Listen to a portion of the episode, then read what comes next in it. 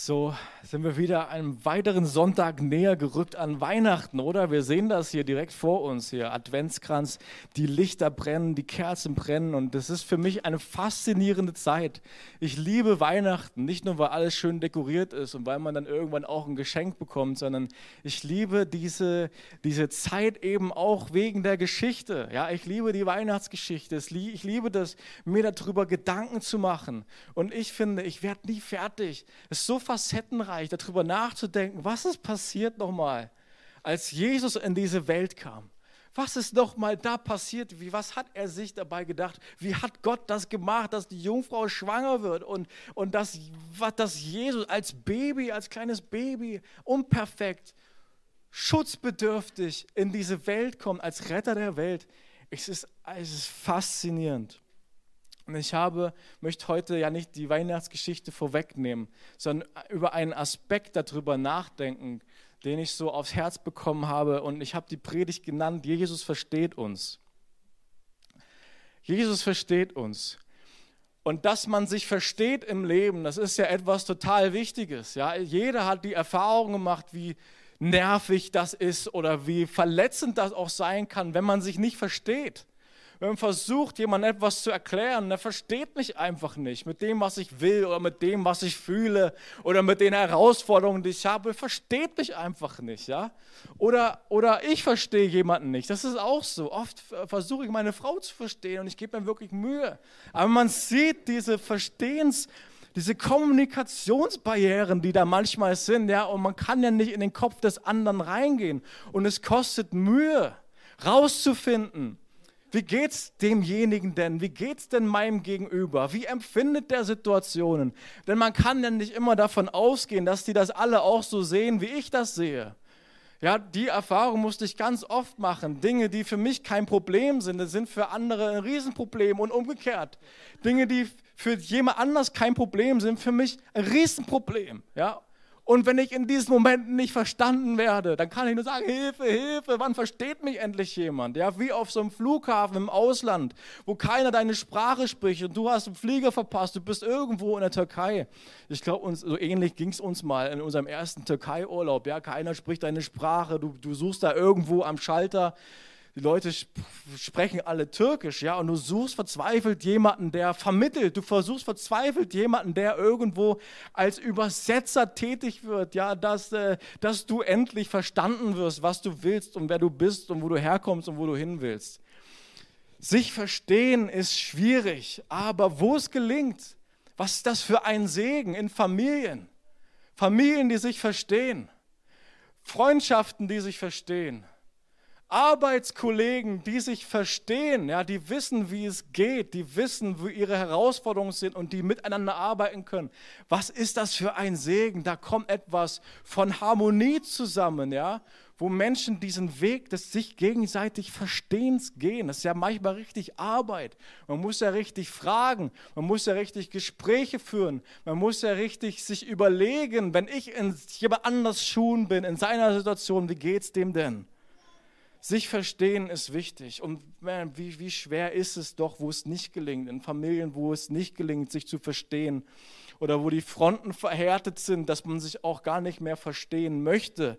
Auch in vielen Arbeitskreisen, wo das der Fall ist, wo auch unterschiedliche Abteilungen manchmal nicht mehr gut miteinander arbeiten können, weil man sich nicht versteht und auch nicht verstehen möchte. Das sowas ist ganz schwierig und bringt viele Probleme mit sich. Man sieht das schon ganz am Anfang in der Bibel.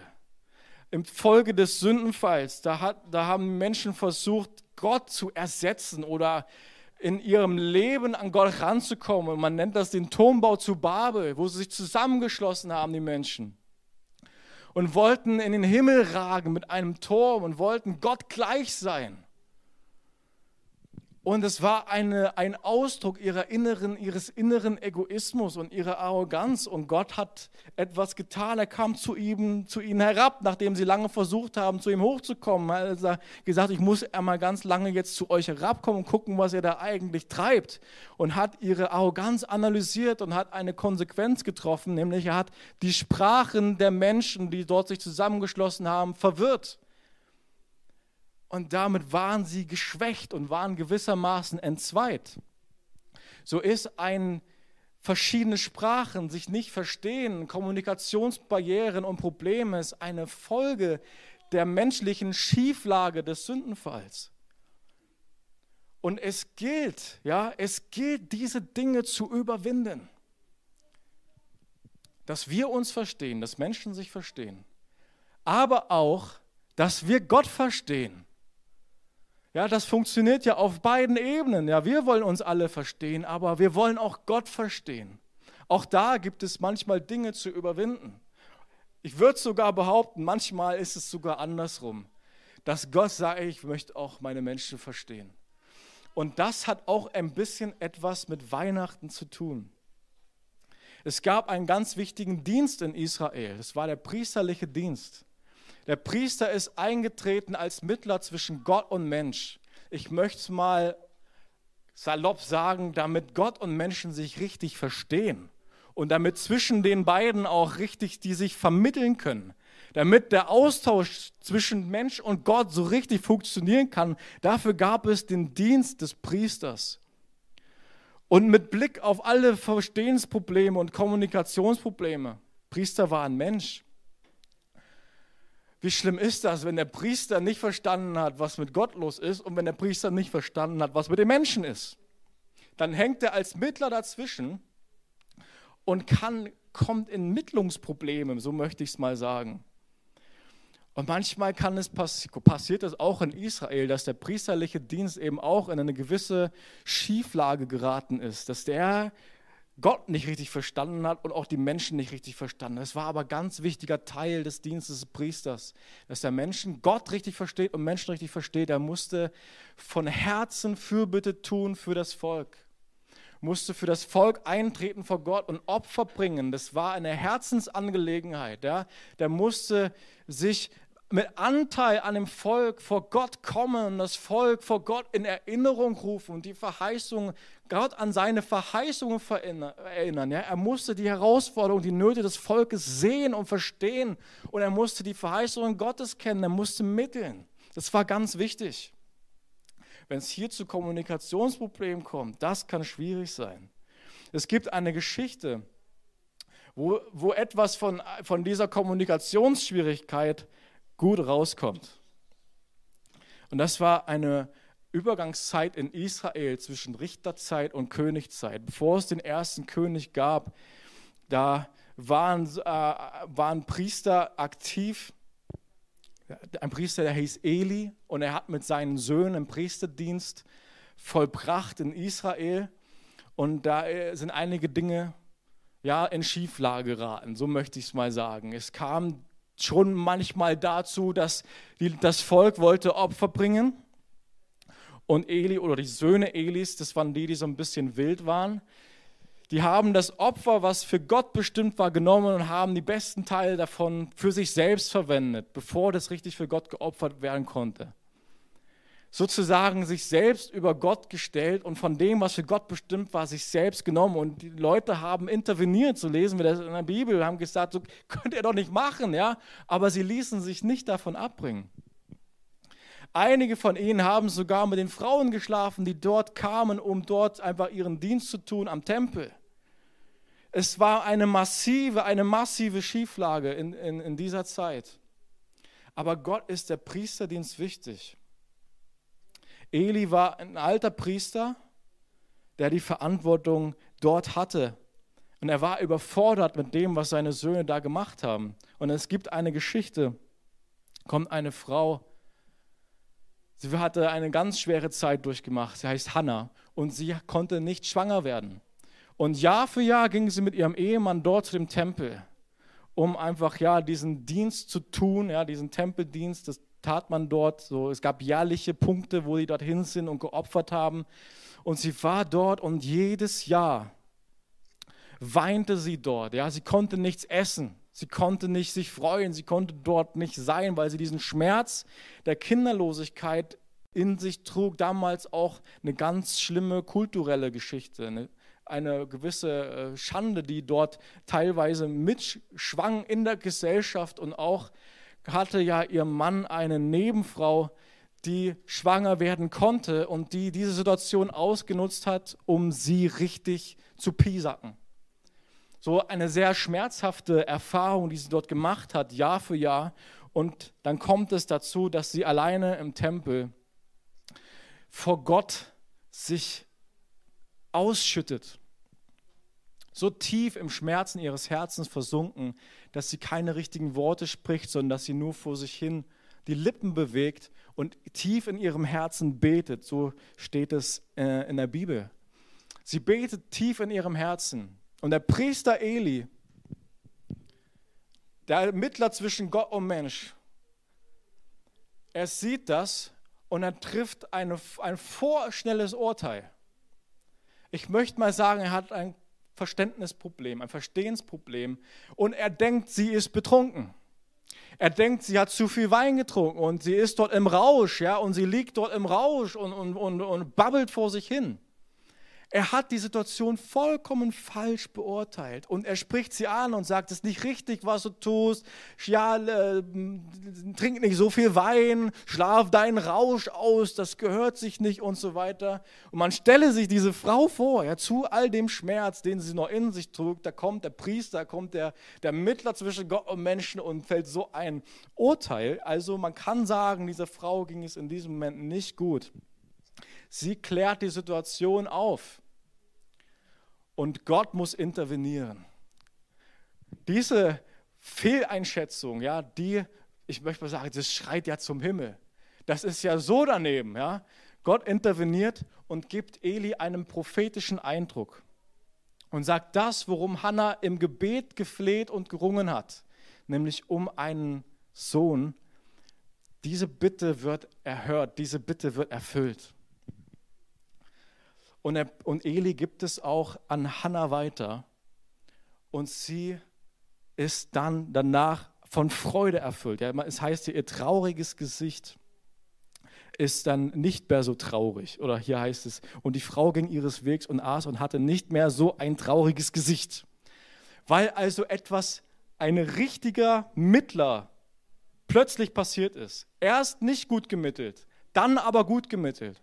So wir sehen, was die Qualität der, des Verstehens, und dafür brauchen wir Gott, ja, Eli brauchte auch Gott dafür, was das für eine Auswirkung im Leben eines Menschen haben kann. Und jetzt heißt es in Hebräer Kapitel 4, Vers 14, weil wir nun aber einen großen Hohepriester haben, und hier ist von Jesus die Rede, der den ganzen Himmel bis hin zum Thron Gottes durchschritten hat, Jesus, den Sohn Gottes, wollen wir entschlossen an unserem Bekenntnis zu ihm festhalten. Jesus ist ja nicht ein Hohepriester, der uns in unserer Schwachheit nicht verstehen könnte. Vielmehr war er, genau wie wir, Versuchungen aller Art ausgesetzt, allerdings mit dem entscheidenden Unterschied, dass er ohne Sünde blieb. Wir wollen also voll Zuversicht vor den Thron unseres gnädigen Gottes treten, damit er uns sein Erbarmen schenkt und uns seine Gnade erfahren lässt und wir zur rechten Zeit die Hilfe bekommen, die wir brauchen. Und es ist doch faszinierend. Jetzt steht hier, Jesus ist unser Hohepriester. Jesus hat diese Rolle des Mittels zwischen Gott und uns eingenommen. Er selbst war ja Gott. Er selbst war auch Mensch. Er ist perfekt geschaffen dafür, diese Mittlerrolle einzunehmen. Und jetzt heißt es, dass er uns in unseren Schwachheiten versteht, weil er sich selber diesen Versuchen und den Schwachheiten der Menschen ausgesetzt hat. Als wäre es ein Teil seines, seiner Jobbeschreibung als Priester gewesen, Menschen richtig zu kennen, Menschen richtig zu verstehen, den Schmerz eines Menschen, die Freude eines Menschen, die Versuche und die Herausforderung eines Menschen so richtig zu verstehen und dort richtig reinzugehen. Und wenn ich an die Weihnachtsgeschichte denke, ja, wie Jesus geboren wurde, dann sehe ich so viel davon da drinne, so viel von dieser Sehnsucht Gottes, den Menschen ganz nah zu sein und zu teilen voller Mitleid, voller Erbarmen, zu sagen, nicht ich schwebe zehn Meter über den Dingen, sondern ich gehe da rein. Ich finde das so einen tollen Aspekt im Herzen Gottes. Zu sagen, ich bleibe nicht auf Verstehensdistanz, sage ich jetzt mal. Kommunikationsbarrieren. Ich gehe da genau rein. Und auf der einen Seite war es eine Sehnsucht Gottes, durch Jesus zu zeigen, wie Gott wirklich ist, wie der Vater wirklich ist. Aber hier lesen wir eben auch einen Aspekt, dass er in die Lage versetzt wurde, die Menschen richtig zu verstehen, eben weil er sich diesen Herausforderungen und all den Versuchungen als Mensch gestellt hat, weil er in diesen Staub der Welt eingetreten ist als Mensch. Sagt die Bibel, er hat die Herrlichkeit hinter sich gelassen, die er bei Gott hatte, um genau das am eigenen Leib zu erleben, genau einer von den Menschen zu werden. Es fasziniert mich. Gott hat eine Sehnsucht danach. Als er auf diese Welt gekommen ist, ich glaube, dass er gewissermaßen erforscht hat. Im Psalm 139 heißt es, dass Gott ein Gott ist, der den Menschen komplett und total erforscht. Ich möchte uns das mal lesen. Psalm 139 ab Vers 1. Herr, du hast mich erforscht und erkannt. Du kennst mein Sitzen und mein Aufstehen. Du verstehst mein Trachten von fern, mein Wandeln und mein Liegen. Du prüfst es. Mit allen meinen Wegen bist du vertraut, denn das Wort ist noch nicht auf meiner Zunge. Siehe, Herr, du weißt es genau. Von hinten und von vorn hast du mich umschlossen. Du hast deine Hand auf mich gelegt. Zu wunderbar ist die Erkenntnis für mich, zu hoch, ich vermag sie nicht zu erfassen. Mal bis dahin. Ist doch eine Sehnsucht Gottes, den Menschen total zu verstehen. Das Sitzen und das Aufstehen, das Denken, das Trachten, die Worte, ist alles etwas, das Gott erforscht. Es ist nicht so, dass er wie ein Computer, ein allwissender Gott ist, der das da irgendwo gespeichert hat, sondern die Bibel legt ein anderes Bild uns vor, nämlich dass Gott aktiv sich dafür interessiert, uns aktiv nachgeht. Das ist ein Ausdruck von Liebe, das ist ein Ausdruck von Beziehung, das ist ein Ausdruck dieser Leidenschaft, die Gott nach uns hat. Das ist ein aktiver Prozess. Und diese aktive Leidenschaft, dieses pulsierende Herz, ja, das führt eben auch dazu, dass Jesus auf diese Welt kommt, um Menschen gleich zu werden, ein Mittler zu sein mit einer ganz besonderen Qualität. Lasst uns mal weiterlegen, lesen ab Vers 7. Wohin sollte ich gehen vor deinem Geist? Wohin fliehen vor deinem Angesicht? Stiege ich zum Himmel hinauf, so bist du da bettete ich mich im Sheol, siehe, du bist da.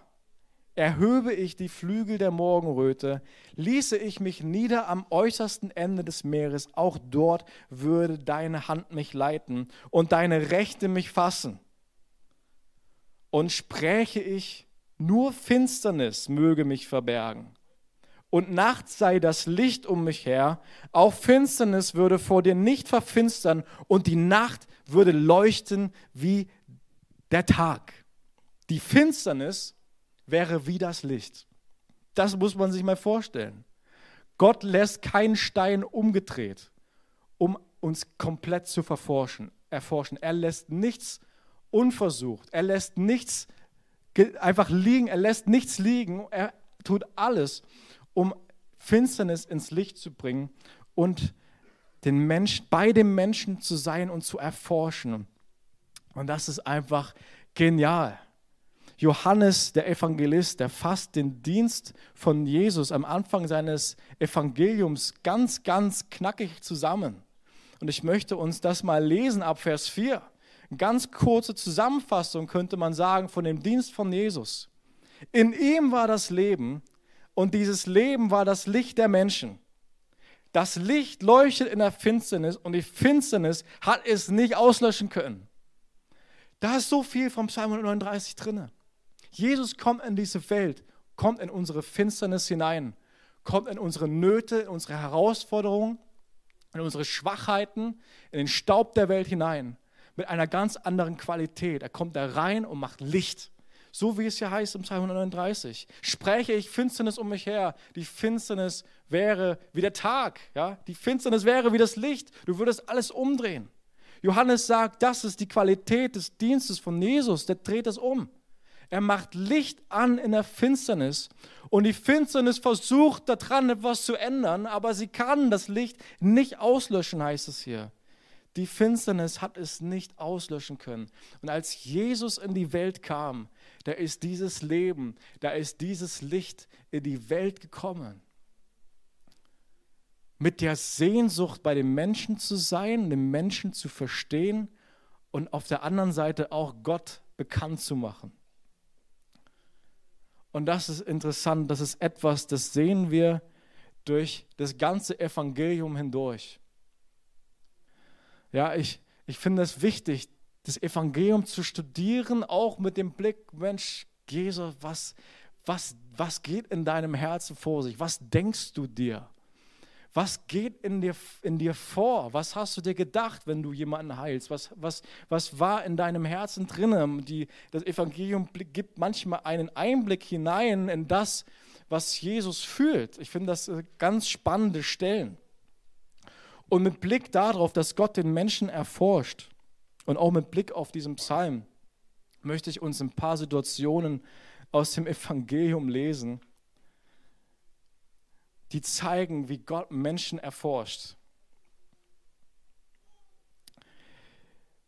Und da haben wir als erstes den Nathanael. Im Psalm heißt es, Gott kennt das Sitzen und das Aufstehen.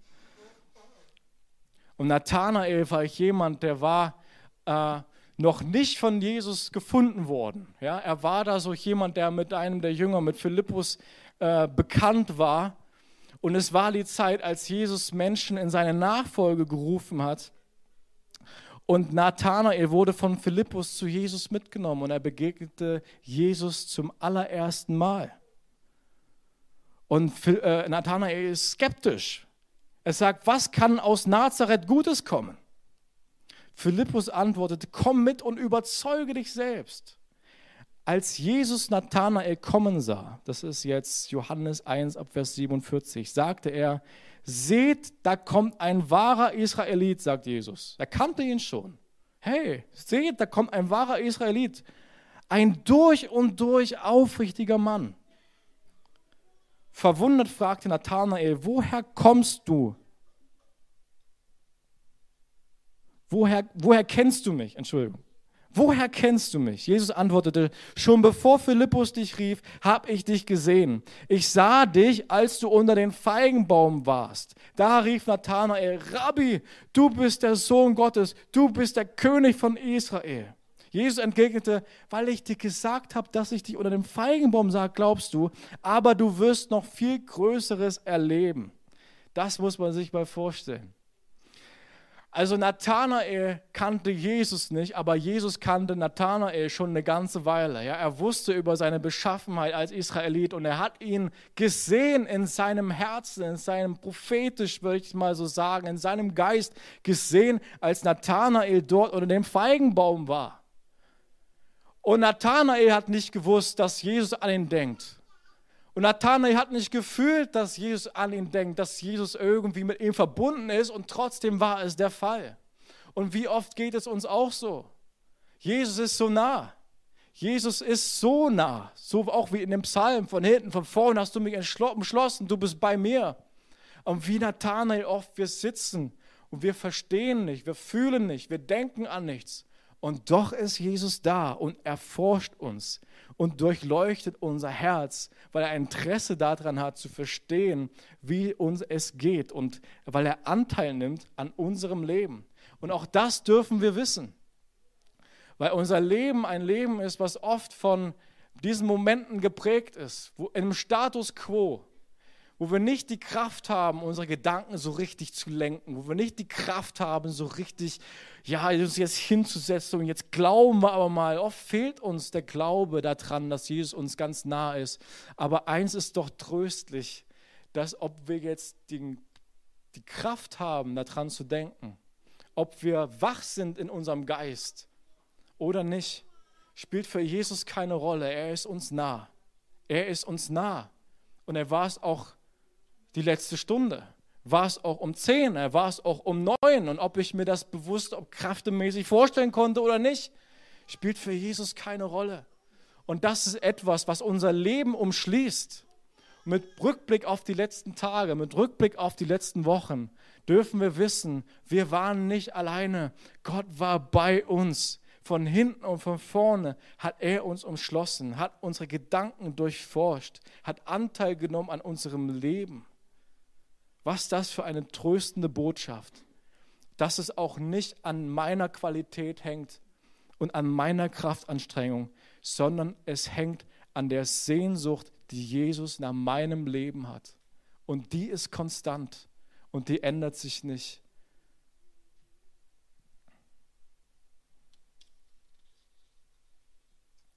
Das Sitzen und das Aufstehen. Dann heißt es in dem Psalm 139 ab Vers 9, erhöbe ich die Flügel der Morgenröte ließe ich mich nieder am äußersten Ende der Erde. Also da denkt einer, stellt er sich vor, also selbst wenn ich jetzt Flügel habe, ich stelle mir vor, ich bin ein Vogel, ja, und ich fliege jetzt mal so woanders hin.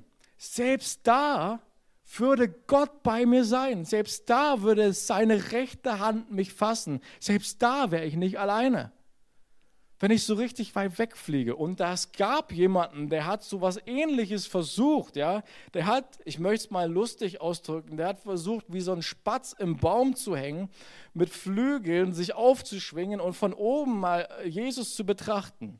Und das war Zachäus. Ein reicher Zolleinnehmer war das. Ja, jemand, der also andere Leute das Geld aus den Taschen gezogen hat. Das war gewissermaßen ein unaufrichtiger Finanzdieb. Jemand, der die Steuern über die Maßen hochgetrieben hat und das extra für sich in seine eigene Tasche hat fließen lassen. Viel mehr, als es Vorgabe war. Und solche Leute waren damals natürlich nicht hoch angesehen, waren auch ausgestoßen in der Gesellschaft. Wer will schon mit ihnen etwas zu tun haben? Ein Verräter für das eigene Volk, ja. Aber er hört von Jesus. Als Jesus nach Jericho kam, und Zachäus war interessiert. Und Zachäus klettert auf einen Baum und sagt so, weil er war ein kleiner Mann. Ja, er war so nicht nur äh, aufgrund seines Charakters ein bisschen im Abseits, sondern auch von seiner Statur. Und er nimmt sich die Flügel der Morgenröte, möchte ich mal sagen, und er schwingt sich auf und er klettert auf einen Baum und er hält Ausschau. Und wer hätte doch gedacht, dass ausgerechnet ihn Jesus sieht? Jesus sieht und sagt, Zachäus, komm runter von deinem Baum, heute möchte ich bei dir zu Hause essen. Und ist das nicht toll, dass Jesus diesen Blick hat für diese Menschen, für uns? Ja, Zachäus ist nicht dieser Mensch. Zachäus ist wir. Wir sind wie Zachäus. Ganz oft. Ja, auch wir sind nicht die moralischen Superhelden, der Stern am Himmel. Ja, auch wir fühlen uns oft klein und schwach und bedrückt von unserem Umfeld. Auch wir versuchen manchmal mit Blick auf unsere eigenen Schwächen Gott lieber außer Distanz zu betrachten. Lieber Flügel der Morgenröte, lieber ein bisschen außer Distanz, ein bisschen Jesus, ein bisschen Bibel lesen, ein bisschen Gottesdienst, aber so richtig würdig bin ich doch nicht. Jesus sieht das anders. Jesus sieht Zachäus und sagt, heute komme ich zu dir, heute esse ich bei dir, heute habe ich Gemeinschaft mit dir. Und das ist Jesus, ja. Er durchbricht die Grenzen, er überwindet, er erforscht das Leben von Zachäus sogar in dem Haus, in seinem Haus hinein. Und das Umfeld war ganz erbost, hat gesagt, Jesus, ja, der kann doch nicht da mit diesem Sünder, mit diesem Zöllner, also das kann man doch wirklich nicht machen aber es ist ein Wesenszug von Jesus, dass er eben diese Grenzen durchbricht, dass er eben in die Schwachheiten und in die Versuchungen der Menschen hineingeht und diese Distanzen zu überwinden. Ich liebe das an Jesus. Und das ist mein Glück. Das ist mein Glück, dass Jesus meine Distanzen überwindet. Ja, und das dürfen wir uns nehmen, weil oft haben wir auch nicht die Kraft, selber diese Distanz zu überwinden. Selber uns im Glauben aufzuschwingen und sagen, ja, Jesus ist das alles egal, wie ich lebe und ja, er liebt mich so sehr und ich bin so nah. Oft fehlt uns doch die Kraft. Jesus aber, er überwindet die Distanzen, er pflückt uns vom Baum, er sagt, komm, wir essen zu Hause. Er nimmt den Arm um unsere Schulter und er nimmt uns mit. Das ist seine Kraft, es ist seine Liebe in unserem Leben, die uns dazu bringt, nah bei ihm zu sein, die unser Herz bei ihm hält. Auch das ist eine tröstende Botschaft für diese Zeit. Lasst uns ganz neu daran festhalten. Dann heißt es in Vers 8 vom Psalm 139, Stiege ich zum Himmel hinauf, so bist du da. Bettete ich mich in dem Sheol, siehe, du bist da. Der Sheol ist das Totenreich. Also selbst wenn ich da reingehe, ja, sozusagen die Grenze des Lebens überwinde, diese, diese Wirklichkeitsdimension, in der wir uns befinden, selbst wenn, ich, selbst wenn ich da rausgehe, sagt der Psalmist, dann bist du da im Totenreich, im Sheol, du wärst da, du lässt mich nicht alleine. Und ja, auch wirklich, ja, das ist eine Eigenschaft, die Jesus gelebt hat und die er präsentiert hat. Ich habe mich erinnert an die Geschichte von Lazarus. Lazarus war ein geliebter Freund von Jesus. Ja, er war wirklich eine Herzensnähe und Lazarus ist krank geworden und Jesus war unterwegs. Und man ließ zu Jesus schicken und hat gesagt, Meister, Lazarus ist krank. Du musst kommen, du musst ihn heilen. Und Jesus hat gesagt, am Ende dieser Krankheit, am Ende dieser Misere wird Herrlichkeit stehen. Und es kam dann dazu, dass Jesus erst später kam. Ja? Jesus kam erst vier Tage später, nachdem Lazar, äh, Lazarus gestorben war. Und er kam dort, als er hinkam, da war die Trauergesellschaft, da war die Familie und da waren Freunde und Leute aus der Stadt gekommen, um alle gemeinsam den Lazarus zu betrauern. Und dann heißt es hier in Johannes 11, 33, beim Anblick der weinenden Frau und der Juden, die sie begleiteten und mit ihr weinten, erfüllten ihn Zorn und Schmerz. Bis ins Innerste erschüttert, fragte er, wo habt ihr ihn begraben? Die Leute antworteten, Herr, komm mit, wir zeigen es dir. Jesu Augen füllten sich mit Tränen. Seht, wie lieb hat er ihn gehabt, sagten die Juden. Und einige von ihnen meinten, er hat doch den Mann, der blind war, geheilt. Hätte er da nicht auch machen können, dass Lazarus nicht stirbt? Die Während Jesus nun zum Grab ging, erfüllten ihn von neuem Zorn und Schmerz. Lazarus lag in einem Höhlengrab, dessen Eingang mit einem großen Stein verschlossen war. Wälzt den Stein weg, befahl Jesus. Herr, wandte Martha ein, die Schwester des Verstorbenen, er ist doch schon vier Tage tot. Der Leichnam riecht schon. Aber Jesus sagte zu ihr, habe ich dir nicht gesagt, wenn du glaubst, wirst du die Herrlichkeit Gottes sehen. Man nahm nun den Stein vom Eingang weg. Jesus richtete den Blick zum Himmel und sagte, Vater, ich danke dir, dass du mich erhört hast. Ich weiß, dass du mich immer erhörst, aber wegen all der Menschen, die hier stehen, spreche ich es aus. Ich möchte, dass sie glauben, dass du mich gesandt hast. Danach rief er mit lauter Stimme, Lazarus, komm raus. Der Tote trat heraus, Füße und Hände mit Grabbinden umwickelt und das Gesicht mit einem Tuch verhüllt. Befreit ihn von den Toten, von den Tüchern und lasst ihn gehen, befahl Jesus den Umstehenden. Also das muss man sich vorstellen. Hier überwindet Jesus tatsächlich die Grenze zu den Toten. Dass sein geliebten Freund Lazarus der durch diese schwere Zeit gegangen ist, durch diese Todeskrankheit und in diesen Tod hinein, selbst ihn hat er nicht alleine gelassen und setzt ein Zeichen, selbst in der schweren Zeit und selbst im Tod, du bist nicht alleine, Jesus bei dir. Er ist die Auferstehung und das Leben und er ist, lebt in uns, ja, und er lässt uns auferstehen. Wir sind nicht alleine, keinen Moment unseres Lebens. Es gibt keinen Ort, an dem wir fliehen könnten. Es gibt keine Situation, die wir durchleben.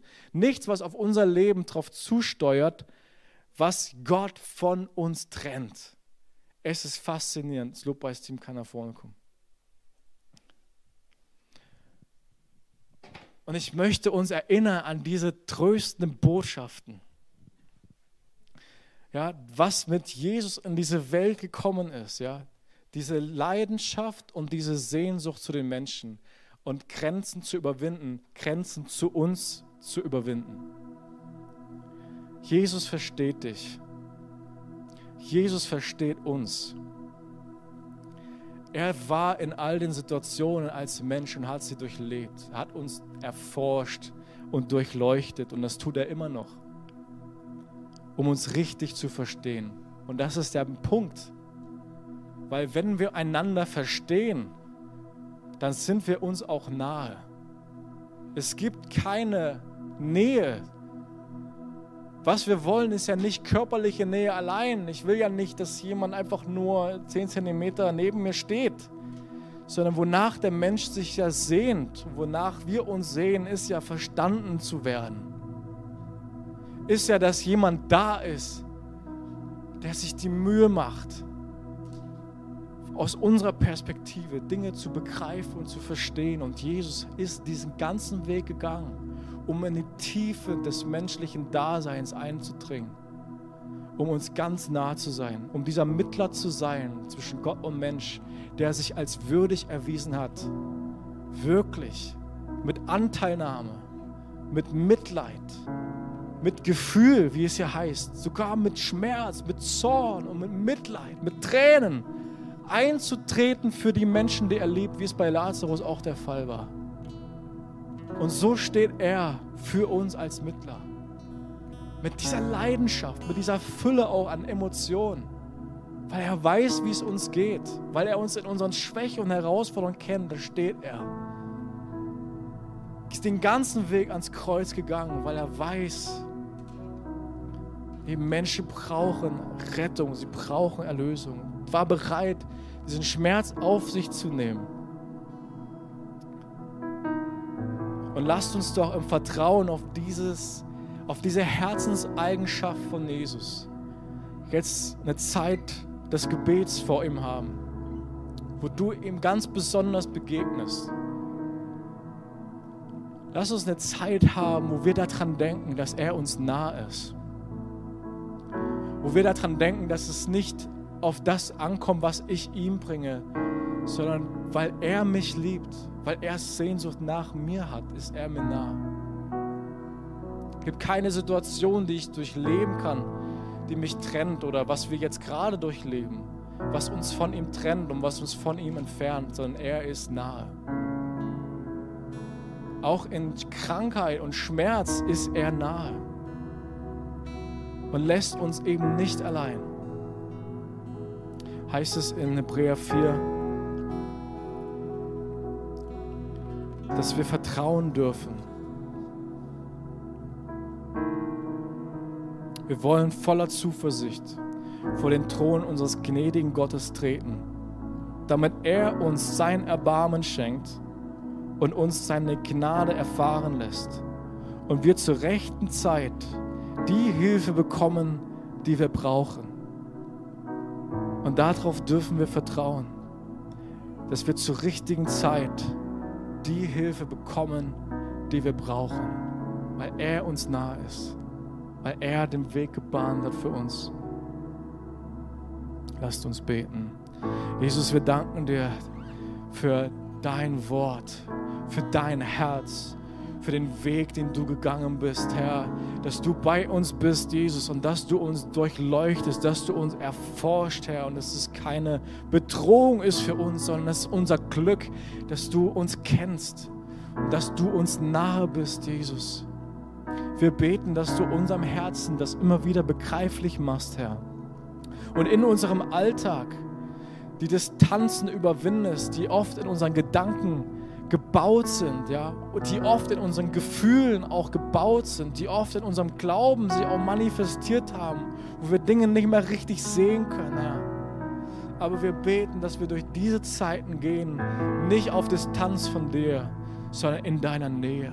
Und dass du uns das in unser Herz schreibst. Es gibt nichts Kostbares in unserem Leben, als mit dir gemeinsam unterwegs zu sein, deine kostbare Freundschaft zu genießen, Herr. Und durch Freud und Leid gehen wir untrennbar mit dir. Und wir beten für Zeiten, schwierige Zeiten, für Zeiten des Leides, Herr, dass du hilfst, unseren Blick darauf zu richten, dass wir eben nicht alleine sind, dass du uns bei der Hand nimmst, dass du uns hilfst, daraus Trost zu schöpfen, Trost zu schöpfen aus der Tatsache, dass du eben bei uns bist und dass wir unser Herz vertrauensvoll vor dir in deiner Gegenwart zur Ruhe bringen dürfen, dass wir Hilfe empfangen, die wir brauchen zur richtigen Zeit, Herr. Erfüll unser Herz neuem Vertrauen und Glauben darauf, Herr. Wir beten, dass du uns diese, diese, ja, diese Nähe zu dir einfach führst und dass du uns Dinge aufs Herz legst, die wir vor dich bringen in dieser Nähe, Herr. Dass wir im Gebet Dinge vor dich bringen, wie es hier heißt im Hebräerbrief. Dass wir vor deinen Thron kommen voller Zuversicht. Dass wir mit Zuversicht auf dein Erbarmen, das du uns schenkst, unsere Anliegen auch loswerden, Herr, unsere Herzen vor dir ausschütten, nicht Angst haben müssen, dass wir falsch bewertet und beurteilt werden wie Hannah, wo der Priester dachte, dass sie betrunken ist, Herr. Wir danken dir, dass wir vor dir diese Angst nicht haben brauchen, sondern dass wir vor dir jemanden finden, der uns annimmt, der Mitleid mit uns hat und der in deiner Kraft, Herr, wirst du uns stärken, wirst du uns befähigen, Herr, mit dir voranzugehen. Wir empfangen von dir aus deiner Hand. Und wir beten, dass du uns in den kommenden Tagen und Wochen hilfst, diesen Weg vom Thron zu gehen, dass wir wissen, dieser Weg ist da, dieser Weg ist frei. Und wir brauchen uns nicht zu schämen und wir brauchen keine Distanzen aufzubauen aufgrund etwas, was wir getan haben oder etwas, ja, wie wir uns fühlen oder weil wir schwach sind, sondern du bist so nah, dass, dass wir bei dir sein können. Du bist bei uns, hältst uns bei der Hand. Und daran ändert sich nichts, Herr.